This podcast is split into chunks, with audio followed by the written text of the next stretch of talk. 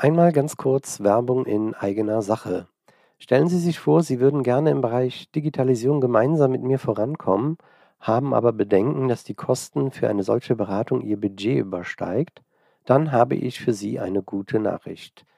Seit dem 15. Juni diesen Jahres bin ich als Inka-Coach gelistet und Sie können sich im Rahmen einer Inka-Beratungsförderung meine Tätigkeit zu 80 Prozent fördern lassen. Für einen Invest von 2.880 Euro bekommen Sie dann ein Beratungsbudget von 14.400 Euro. Wenn Sie das interessiert, schauen Sie in die Shownotes dieser Folge. Dort finden Sie meine Koordinaten und kommen gerne auf mich zu und wir eruieren Ihre Möglichkeiten. Die Anzahl der geförderten Beratungen sind zwar begrenzt, aber noch haben wir alle Möglichkeiten. Ich freue mich von Ihnen zu hören. Hallo und herzlich willkommen zum The Yellow Shoes Podcast, dem Unternehmer-Podcast zum Thema Digitalisierung.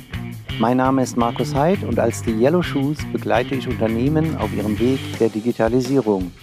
In diesem Podcast bekommen Sie Impulse, wichtige Informationen und konkrete Handlungsempfehlungen, die Sie direkt in der Praxis umsetzen können. Und jetzt wünsche ich Ihnen viel Spaß bei der heutigen Folge. Was ist KI und wie kann ich sie für die Digitalisierung nutzen? Was ist KI?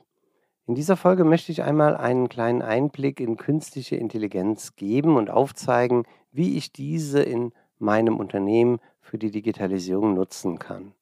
KI, künstliche Intelligenz, also die künstliche Intelligenz ist in vieler oder aller Munde und beschreibt einfach eine ja, künstliche Intelligenz, meist in einer Software realisiert, die gesammelte Daten in der Digitalisierung zum Beispiel, also die Big Data nutzt, um mit dieser eigenen künstlichen Intelligenz aus diesen Daten entscheidende, wichtige Informationen zu generieren oder zu analysieren oder eben Dinge zu prognostizieren.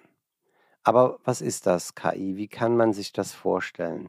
Also wir unterscheiden bei künstlicher Intelligenz zwei große Gebiete. Das eine ist das Machine Learning oder Maschinenlernen und das andere ist das Deep Learning.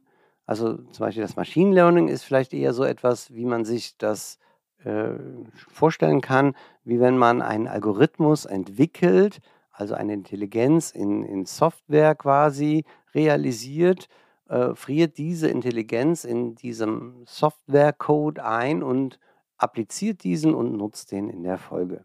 Deep Learning ist dagegen, ich habe einen Algorithmus entwickelt und während der Anwendung, aufgrund der dauerhaften weiteren Anwendung, wird dieser Algorithmus immer besser.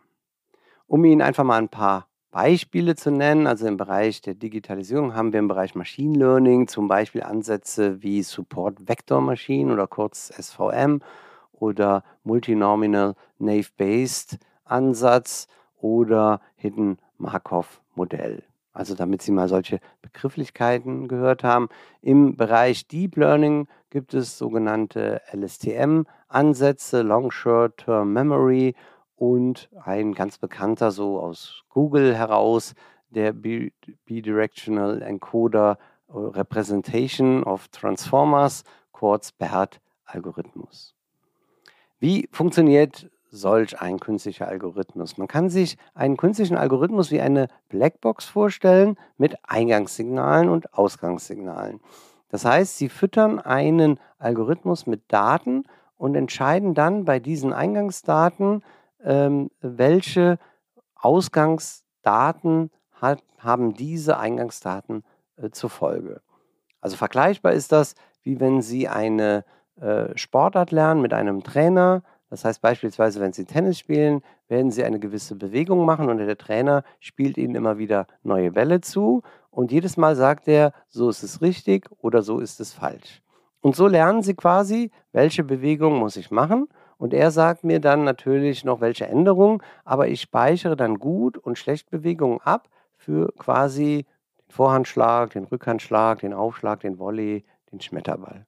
Und so ähnlich funktioniert ein künstlicher Algorithmus auch. Sie versorgen diesen Algorithmus mit Informationen, zum Beispiel aus Sensoren oder Bildinformationen und sagen dann, das ist folgendes äh, Ausgangssignal, indem Sie beispielsweise auch Kamerainformationen nehmen und sagen, äh, äh oder beziehungsweise lassen diesen Algorithmus lernen, zum Beispiel in einer Verkehrssituation, das ist eine Brücke, das ist ein LKW, das ist ein Fußgänger, das ist ein kleiner Fußgänger, das ist ein großer Fußgänger, das ist ein anderes Automobil. Und so lernt ein Algorithmus, desto mehr Daten Sie ihm geben und desto besser wird er, die Verkehrssituation einzuschätzen und Objekte in einem Bild wiederzuerkennen.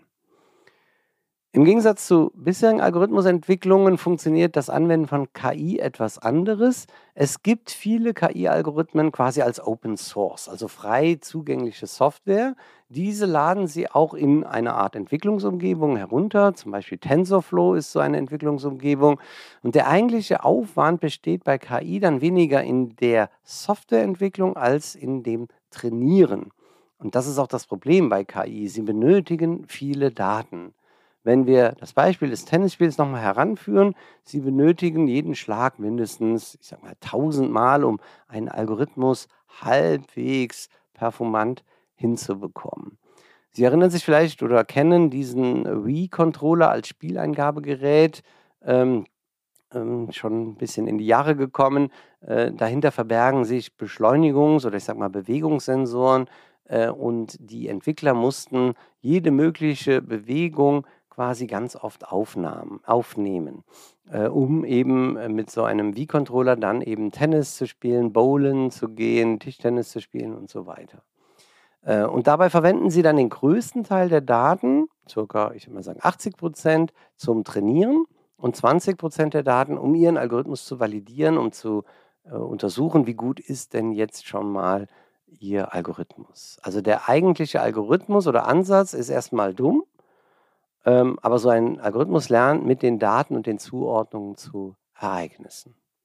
Ja, wie, wie können Sie jetzt Digitalisierung in Ihrem Unternehmen nutzen? Überlegen Sie sich mal, gehen Sie mal durch Ihr Unternehmen, durch Ihre Anwendungen, durch Ihre Prozesse oder Abläufe und überlegen sich, gibt es ähnliche Situationen wie bei dem Wii-Controller mit dem Tennis? Gibt es sogenannte Soll-Ist-Vergleiche, wo Sie, auch wenn Sie zum Beispiel neue Mitarbeiter anlernen, sagen hier, das ist äh, das Ereignis, was jene Konsequenz hat, das ist das Ereignis, was äh, welche Konsequenzen hat. Also, dass Sie versuchen können, ähm, Mitarbeiter, Mitarbeiterinnen anzutrainieren, aufgrund einer Datenlage Entscheidungen zu treffen. Und diese können Sie dann eigentlich auch runterbrechen auf ähm, Ihre ähm, Anwendung, Ihre Prozesse, dass aufgrund von Daten auf, nehmen wir mal an, bestimmter Kunde, bestimmtes Produkt, ähm, ähm, wenn, wenn das der Fall ist, ähm, bei bestimmten Tagen, dann braucht der Kunde so und so viel oder noch ein Zusatzprodukt. Also so, dass sie aufgrund dessen äh, äh, im Prinzip äh, Dinge prognostizieren können aus ihrer Erfahrung. Ja, im Sommer brauche ich mehr Kühlmaterial, im Winter dauern Transportstrecken länger ähm, sind Mitarbeiter ähm, äh, aufgrund der Witterungsverhältnisse langsamer ähm, oder äh, verletzen sich. Also das heißt, sie haben irgendwelche äh, Dinge im, im Gefühl sozusagen äh, aufgrund ihrer Erfahrung. Äh, und wenn Sie das dann herunterbrechen können in Daten, dann ist die Wahrscheinlichkeit groß, dass man das auch mit einem KI-Algorithmus lösen kann, diesen antrainieren kann und sich so quasi ähm, eine äh, KI äh, in dem eigenen Unternehmen platziert und eben entsprechende Vorteile im Rahmen der Digitalisierung dann bekommt. Also sollten Sie Ansätze sehen, wo Sie sich einen KI-Algorithmus vorstellen könnten, dann überlegen Sie sich direkt, wie Sie an die Daten kommen könnten, um einen Algorithmus zu trainieren.